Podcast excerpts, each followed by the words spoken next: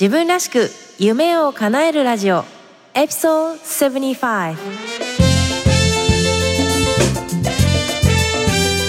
Hi, how are you? This is May speaking. というわけで皆さんこんにちは。サンディエゴメイです。自分らしく夢を叶えるラジオ。この番組は自分の強みを生かして理想の働き方と生活スタイルを実現することで経済的にはもちろん精神的にも豊かになりたいそんなリスナーのあなたを応援する番組です。えー、今日は75話ということで久々のゲストの登場です。以前もちょっとお話ししたんですけど私がこのポッドキャストを始めるときにもう最初はそのインタビュー形式だけの番組を考えてたんですね。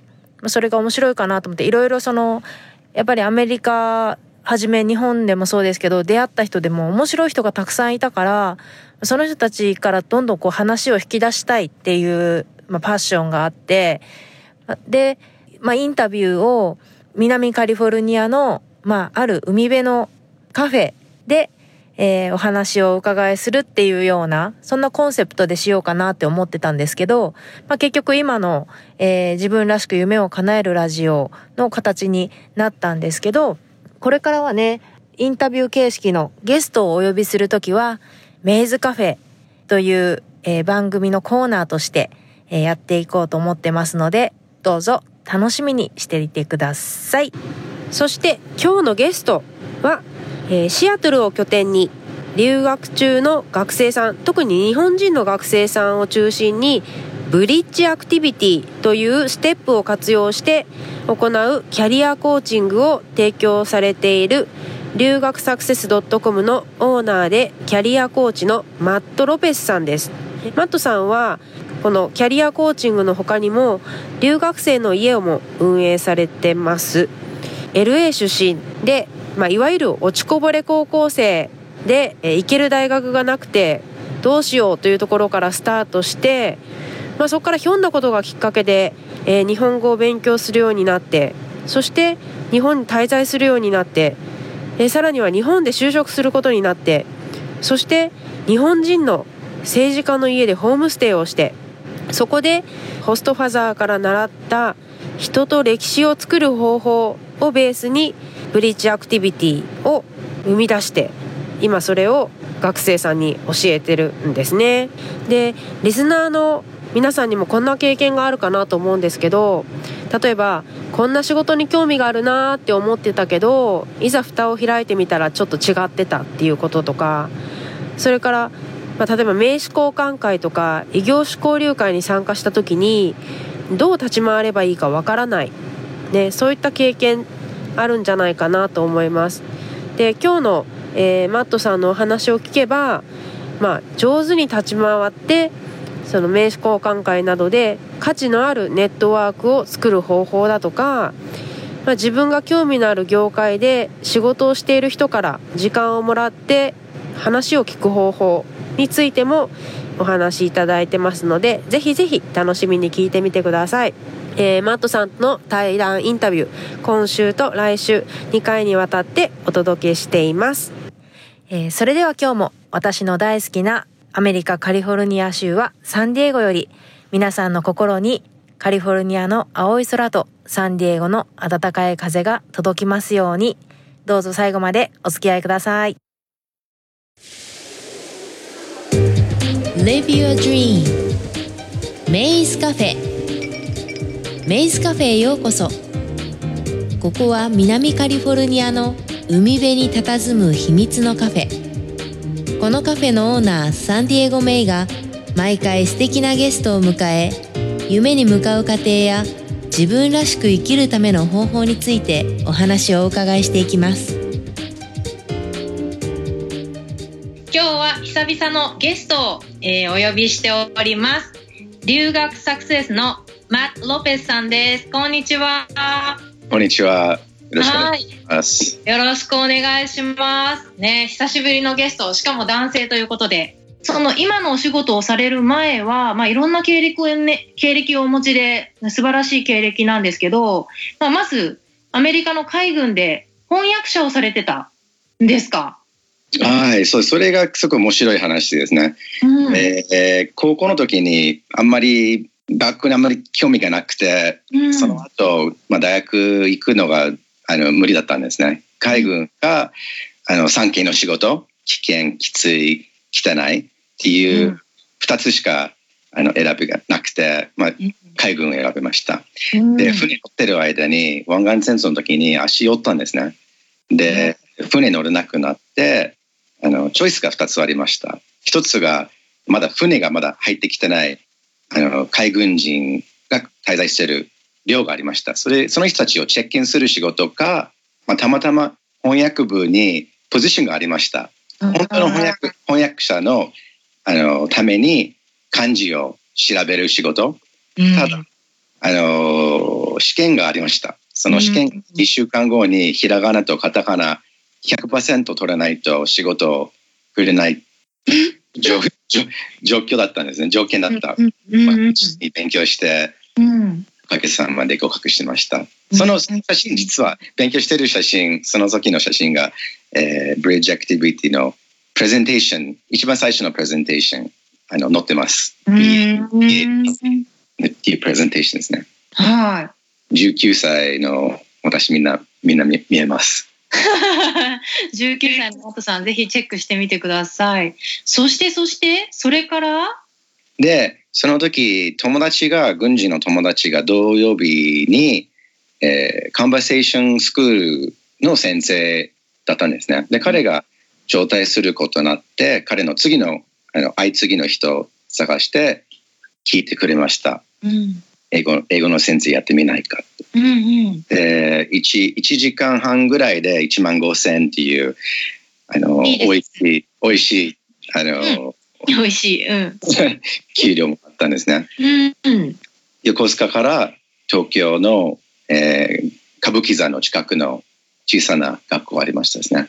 はいでそこで2年間通って、うんえーちょうど状態する3ヶ月前に一人の生徒さん、えーねまあ、年配の方で広島出身はい。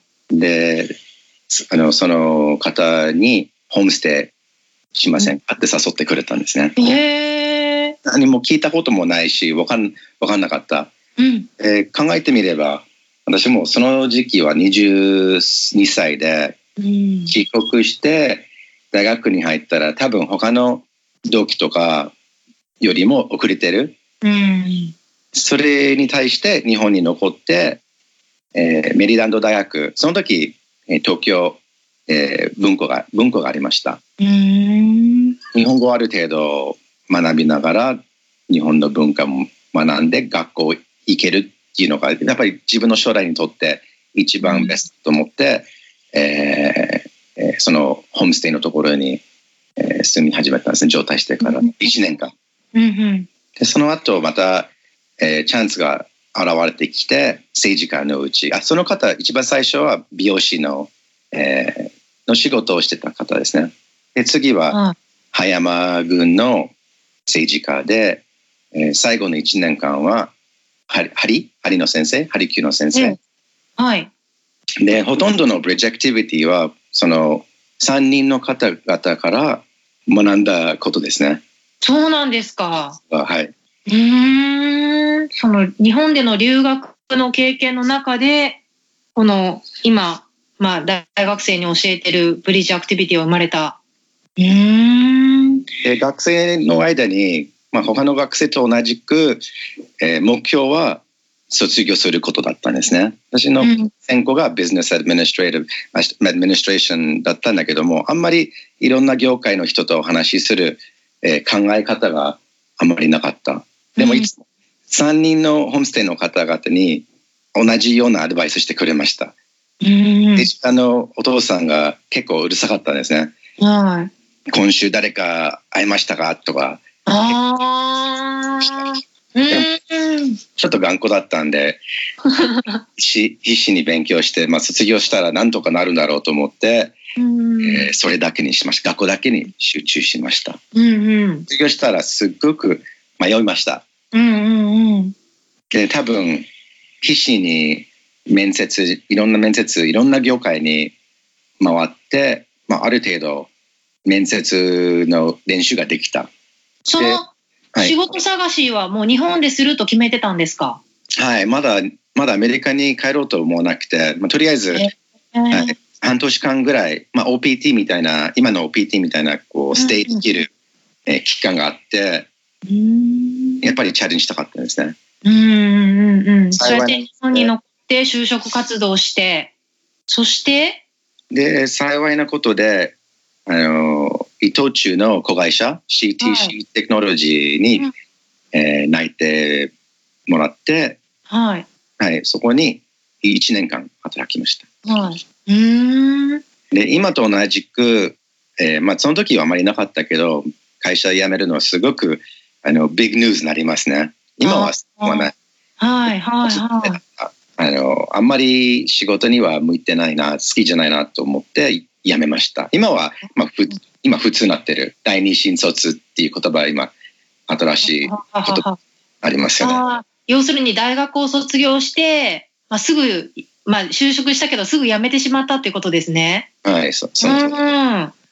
そしてその後マットさんはどうなってしまったんですか？で、その頃までに、やっぱり、あの、ごりあのホームステイの、あの、両親たちからもらったアドバイス、もっと、あの、なやり始めて、いろんな人と話して、うん。結構いろんな、あの、機会が出てきましたね。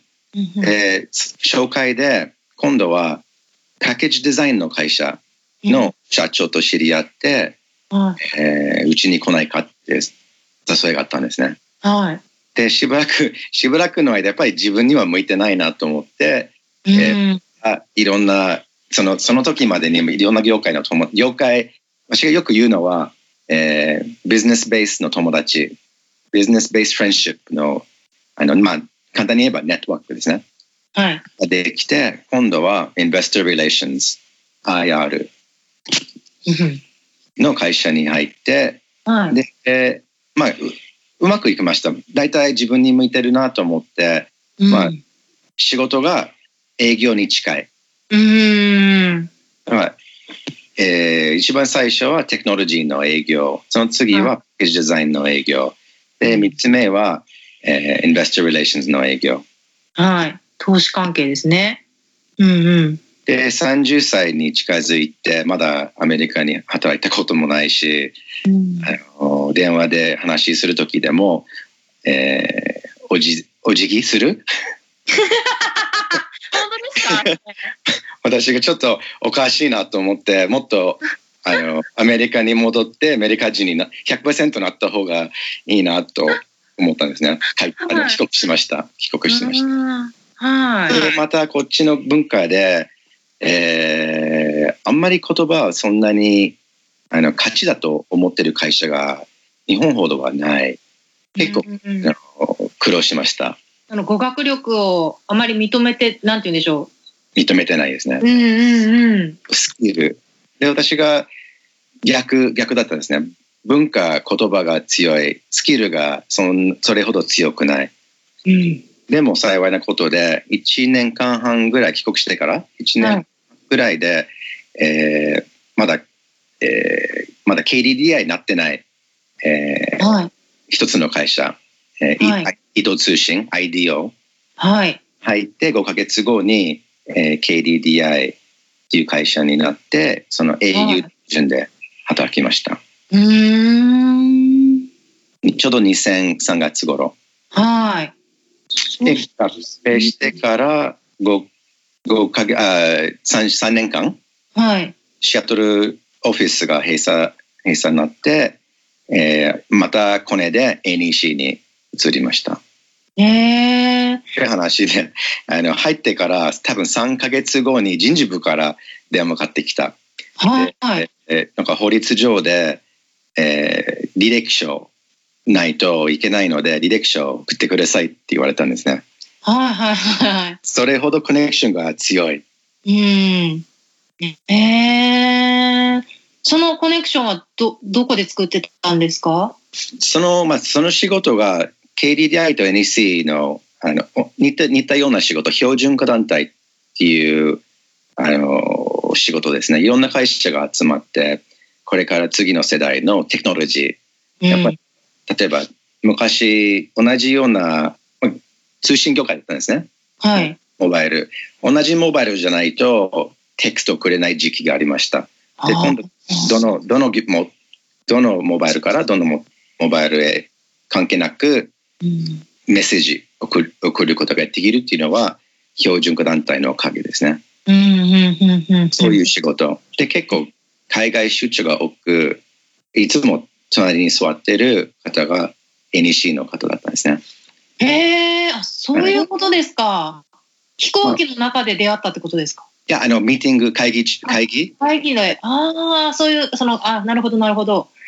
そして、そして、その後、総務省でコンサルタントですか？あ、その前にもう一つあります、実は。あで、NEC は、まあ、NEC オフィス、NEC テキサス、テキサスの、テキサス州のオフィス経由で、あの、日本の NEC のため、ために働きました。なんか、給料の関係で。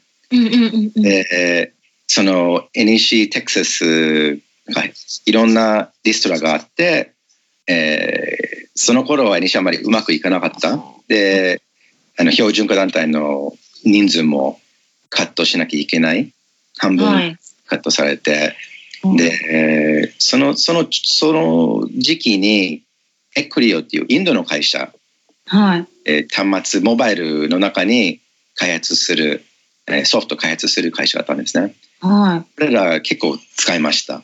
で、社長とお話ししたら、あの、もおそらく NEC 今、今の多分、今から3ヶ月以内に私が多分いないかもしれない。えい。うん。いい会社知りませんかって聞いたら、えーうちに来いって言ってくれました。ええでも NEC がお客さんだから、そのカットされた日に電話くれって言ってくれる。うん。でギャップなしで、あの最後の日から NEC の最後の日、ちょうど同じ日にその会社の契約サインしました。うん。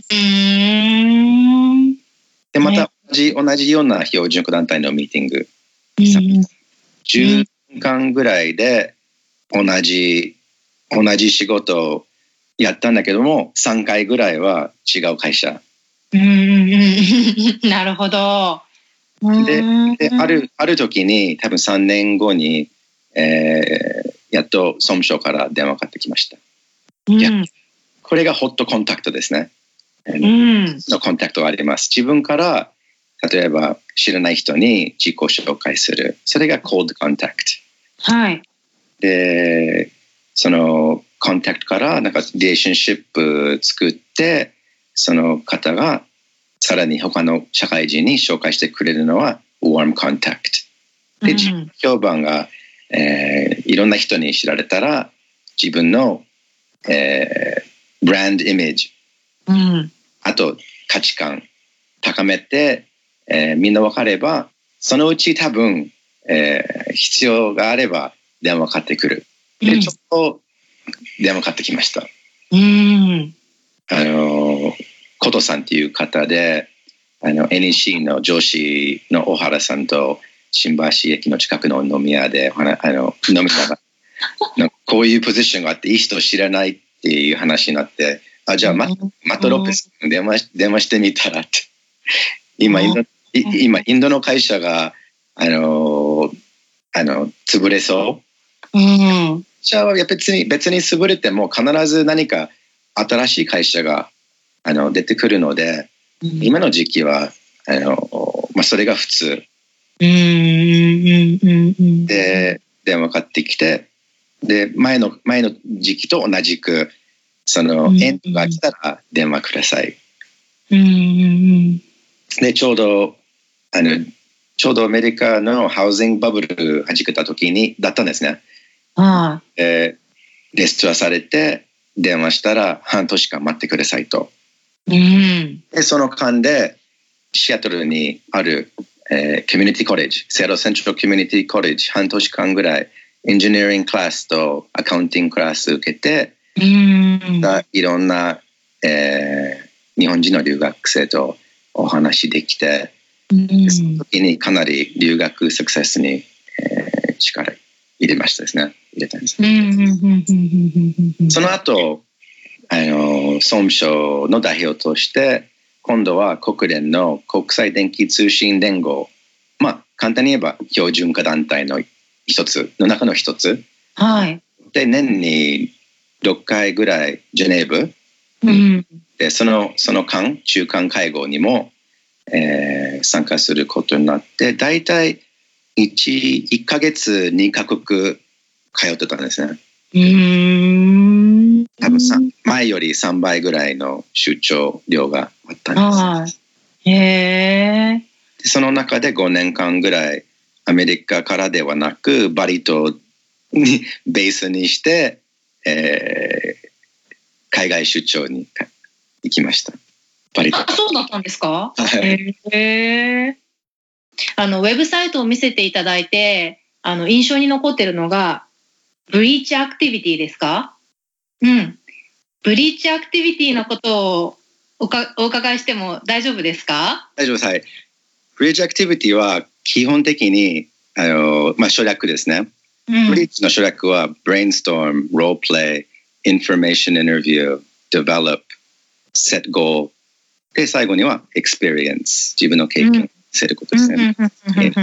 まあ、基本的には留学サクセスのブリッジアクティビティは単なる、あの社会人ですね。あの、うんうん。ここで働いてる人たちとこうあの見つけてうん自分なりのインフォメーションインタビューを行うことですね。うんうんうんうんなるほど。留学中にちょうどあのいいタイミング社会人とお会いすることですね。留学中に、えーどんなし仕事をしたいのか多分分かる人が多分何人かいると思う。あとやっぱりあの外国語をもっとあの強化したいですね。うん強くうん強くしたい。うん。やっぱり時間あの限られている時間の中のの環境の中でやっぱり社会人と話した方が、えー業界のことについてうん。理解うん。うん。うん。うん。深まるしうん。友達も友達作りもできますね。うん。うん。うん。やっぱ20代の社会人とお会いすることで、両方とも、まあ、一石二鳥日本語で。うん。うん。うん。で何人か話、まあ、私が持ってるのは20人ぐらいうん。すればかなりその業界のことについてかなりかあの理解がうんうんうんその現地の人だけではなく例えばシアトルにあの滞在している留学生にす進めてるのは、えーシアトルに滞在している日本人の方々もお話しすることもかなりあの価値があります。うん本当そうですよねもう本当にその留学してるメリットっていうのは日本では出会えない人と出会ってその人たちから話が聞けるっていうのが一つ大きくあると思うので、うん、それはすごくいいあのアイディアだなと思ってました。うん、そして、まあ、いろんな経歴を、まあね、あの、まあ、すごくそのマットさん自身がコネクションを作るのが上手で、まあ、それを本当に学生さんにリアルにどうやってすればいいのかっていうのを教えてらっしゃると思うんですけど、まあ、そうやってコネクションを作り、まあ、いろんな会社を転々とし、まあ、いろんな経歴をね、積み上げてこられて、その後、その留学サクセスを本格的にこうするようになった経緯、理由っていうのは何だったんですか？多分自分もいつも思って思ってたのは自分の何か会社？うん。自分の何かこう貢献するあの組織が欲しかったうん。ただただ単あの会社で働くのではなくうん。でもいきなり会会社辞めて作るのは難しいうん。思って、まあ、2003年間3年ぐらいからあのちょこちょこコーチングしながらうん。いろんな経験をこう組み組みあのなんていうんですか組み組み立ててはい。はい。で、えーもちろん日本語をレベルアップしたいし、うん。日本にもできれば行ったり来たりしたい。うん。うん。うん。うん。なので、ニーズがちょうど日本人の留学生に、ねうんありました。うん。うん。うん。留学生の方だと、シアトルにも来てるし、えーフェイス2フェイスでコーチングできる。でも今の段階だと、どこの国行っても、ウェブ上でコーチングできます。そうですねはい。そして、シアトルには、あの、留学生が住める家もお持ちですね。はい、2軒あります。うん。なんていう名前でしたっけ？えー一つはカサデビダ。うん。スペイン語で、あの、え日本語でなんていう、なんて言うんでしょうね。ハウス、ハウスオブライフ。うん。ライフをどう訳そうか。ライフ単語難しいですよね。難しいですね。人生ですか？人生の家？生活の家？人生の家かな？人生の家、ライフの家。やっぱりないですね、この手は。うん、カサデビダ、いい名前。そして、もう一つの家は？はい、もう一つがミカシタ。うん。私の小さな家、私の家。そう。あの、うんさ別に小さくはないけど、ちょっと可愛く。うん、そうね。うんうん。その二つ。はい。まあ、もしその、そこに学生が住めば、マットさんのコーチングが受けられるっていうことですか？はい、家賃に含まれてます。あの、ベーシックコーチング。うんうんうんうん。まあ、プラス数数百で、あの、かなり、えーアドバンスコーチングうん。提供できます。アドバンスコーチングとベーシックコーチングの違いは、あの、回数だけではなく、社会人まで紹介もできます。うん、うん、なるほど。これまで何人ぐらいの学生さんとコーチングされてこられたんですか？ちょうど半年前に、あの、100人超えました。うん、おめでとうございます。ありがとうございます。かなりいいマイルストーンだったんですね。うん。で、それが、あのー、1回だけのコーチングの数も含まれてます。はい。で、ウェブ上に、あのご覧になれば、体験談っていうページがあって、かなりコーチングした留学生の体験談、そこに載ってます。そうですね。これ私もいくつか見せていただいたんですけど、本当にそのマットさんのコーチングでどういうことがされるのか、そしてどういう学びがあるのか、ね、そしてそのコーチングを受けてどういう行動を起こしてどういう結果が出たのかっていうのが、はいすごくわかりやすく皆さん、あの、体験談として書かれてるので、本当読み物としてもね、面白く、えー見させていただきました。はい。そして、そんな、まあ、留学サクセスでコーチングをされてるマットさんなんですけど、特にどんな方にコーチングを受けてほしいって思われますか？そしてコーチングをどういうふうに生活で活かしていったらいいでしょう？そうですね。で、コーチングっていうのは、私のコーチングは、すべての業界わかるわけではなく、自分がわかる範囲は、範囲っていうのいうのは、えー人、社会人を探すことから、実際にインフォメーションインタビューをお願いする、まあ、E メール、う。うん書き方。で、もし、あの、受け入れてくれ、受け入れたら、インフォメーションインタビューの時にどういうふうに話すればいいのか。ただ、うん話聞くだけではなく、うんた例えばアジェンダを作って、そのアジェンダの、あの、フォローする許可もらって、そうすると自分がその、コミュニ、あの、ミーティングのコミュニケーションのコントロールを持っても、持つことができます。はい。そこからどういうふうにそのリレーションシップを、えー結んででさらに他の社会人へ紹介してもらう。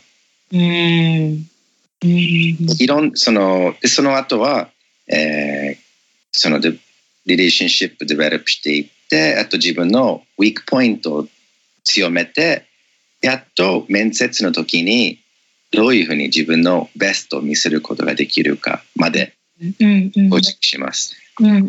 で、その B から E までにたくさんの、えー戦略アクションポイントがあります。うん。うん。うん。うん。それをこそのコーチングの中で一つ一つフォローしていくわけですね。はい、そうです。うん。まあ、例としては、えーさ先ほど言ったように、アジェンダ作ります。うん。うん。例えば、あの、インフォメーションインタビューのリクエストのメールを送って、で、じゃあ会いましょうって言われたら、今度はアジェンダを作る。自己紹介。自分が最初から自己紹介する。その次は社会人が自己紹介する。なぜかっていうと、自分がテンプレート作れば、そのテンプレートをフォローします。うん。うん。うん。うん。その中でいろんな情報が入ってきます。うんうんうんうんは3つの質問します。うん3つなんだけども、答えた後、社会人が答えた後に、例えばこう言いますね。あのー、社会人さん、えーこういうこと言いました。えー例を挙げてくれませんか？うんあ、わかりました。このこと言いました。これはどういう意味ですか？2番の時に同じく3番の時に同じく、実は、えー、9つの質問を聞くことになりますね。で最後にあの終了する時に必ず次に次のアクションアクションアクションポイントを作ります。うんうん、で大体のミーティングが2つの方向へ行きます。1つが、えー、じゃあ頑張ってくださいって言われること。もう1つが、もし力なればいつでも呼んでください。大体2つがあります。うんうんで、頑張ってくださいって言われたら、えーじゃあ今日は、えーいや、いろんな情報をいただいてありがとうございます。実は今月中にあと2つ、2人ぐらい社会人を愛することが目標で、あ実はあと3ヶ月後に私の、えーアップデートを E メールで送ってもよろしいですか？って聞くわ。うんノーっていう人がかなり少ない。うんそうですねはいうんうんうんすると、えー leave the door open ができます。leave the door open、あななんて言いますか、この場合。まあそこでこう会話が終わるんじゃなくて次次にこうコミュニケーションを続けることができるってことですよね。はい。うんうんうんでもしいつでも呼んでくださいってあの結構、えーサポートしてくれそうな社会人がいたらその場で手帳を出してじゃあもう一人紹介してくれませんか？私があの空いてる日言いますね。みたいな、うん。結構、えー積極的にうん。支援を起こすうん。うん。うん。うん。うん。うん。でもう一つが例えば、ネットワーキングイベントまあインダストリーイベントか、まあ、いろんなイベントみんな多分参加してると思うんで、うん。そこにそのイベントに行くときにみんな参加してるのは自分のためですねうん。その留学生のために行ってるわけではないんでイベントに行くときに必ずどういう何のためにみんな来てるか聞いてうん。でマッチングする。うん。サリーと、まあ、あある女性に自分の自分、えー自己紹介します、うん。えー私がミズーリのどこどこの、えー学校に通ってマーケティングがし専攻で今日はマーケティングのことについて、えー学ぶ、えー目標があります。今日来たら何のために来ましたか？今日は来る目標は何ですか？うん。そのサリーさんが、えーマーケティングのダイレクターの誰でもいいんでお会いすることが目標って分かったら、そういう人を探し探せばいい。うんうん。で、サリーにじゃあ了解、えー実は他の人に会わなきゃいけないのでまた後で話しましょうね。うん。10分以内にそういうそういう会話をすればかける10人。うんうん。大体いろんな人の共通点を見つける。うん。で今度はジェフさんとお会いして、えーまあ目標わかる。でまたジョーさんと会って、えーじゃあジョーさんサリーという友達がさっきできました。紹介しましょう。ん。う、ノーっては言わない。マッチングしますね。マッチングすることがあなたの目標。うんそのその場でいろん自分のためにいろんな情報をもらうんではなく人を手助けすること。うん。でもちろんいつも、えー、勧めするのは、えーネームネームカード、まあ、名刺名刺までなってない。name card。をはい。みんなあげる。でその人たちの情報をもらう。で、うん。翌日サリーとかジョーとかジェフとかメールを送って今度は、えーインフォメーションインタビューきああるあのカフェで、うん。えーた尋ねる。うん。もし accept してくれたら今度は自分のために会ってくれる。まずはゲームでうん。後であのテイクするチャンスがあればテイクですね。うんうん留学生に言うのは例えばイベントに 10, 10人から情報をもらうよりもうん3人でも自分のために会ってくれる人と会えばその方が相当価値があります、うんうんそうですねまあ、その2つがあの例の例ですね。エグザンうんうんたくさんあります。まだあの、うんその各ステップのブリッジ、えーウェブ上で、えープレゼンテーションの中に入ってます。うんうんうんでみんなみ無料で聞けます。うんうんその、まあ、実際にそのネットワーキングイベントに行っても誰と話したらいいかわからない何したらいいかわからないってこれ、まあ、学生さんはもちろんですけど社会人の方もそういう方多いと思うんですよねでも本当今おっしゃる通りで、まあ、そうやってまあギブをすることで、まあ、やっぱり向こうとしては嬉しいわけですよね。そして、まあ、それがこうきっかけでこう人間関係ができてうん、すごくいいアドバイスが聞けたなと思います。はい。これは実は政治家、あの、ホームステイの政治家のお父さんのアドバイスです。あ、そうなんですね。さすが、素晴らしいアドバイス。へえ。ハリーハリーの先生のいつも言ってるのは、人と歴史を作ることが大事ですよって。人と歴史を作ることが大事。うーん。素敵な言葉。そうですね。うん。ありがとうございます。はい。はい。マットさんとのインタビュー前半を聞いていただきました。いかがだったでしょうか、えー次回後半はもう少し突っ込んだ質問をして、えー実際の私たちの生活の中で役立つヒントを、えーたくさんお伺いしていますので、ぜひ来週も聞いてくださいね。自分らしく夢を叶える今日の番組いかがでしたか？もし気に入っていただけたら、購読ボタンを押していただき、お友達にもおすすめしていただけると嬉しいです。ウェブサイトサンディエゴメイドットコムでは、今回の内容はもちろん、他にも元気の出て役立つコンテンツをブログバージョンでお届けしています。それから夢を叶えるスピードを上げたい。すでに自分スタイルを確立するために動き出している仲間とつながりたい方は、ウェブサイトサンディエゴメイドットコムからメイのメルマガにぜひご登録ください。自分らしいライフスタイルを形にするための無料ワークシートやポイントもウェブサイトでゲットしてくださいね。理想の働き方とライフスタイルを実現するために今やるべきことをできることから始めていきましょう。今日も最後までお付き合いくださりありがとうございます。それでは次回またお会いしましょう。Have a great day. Bye bye.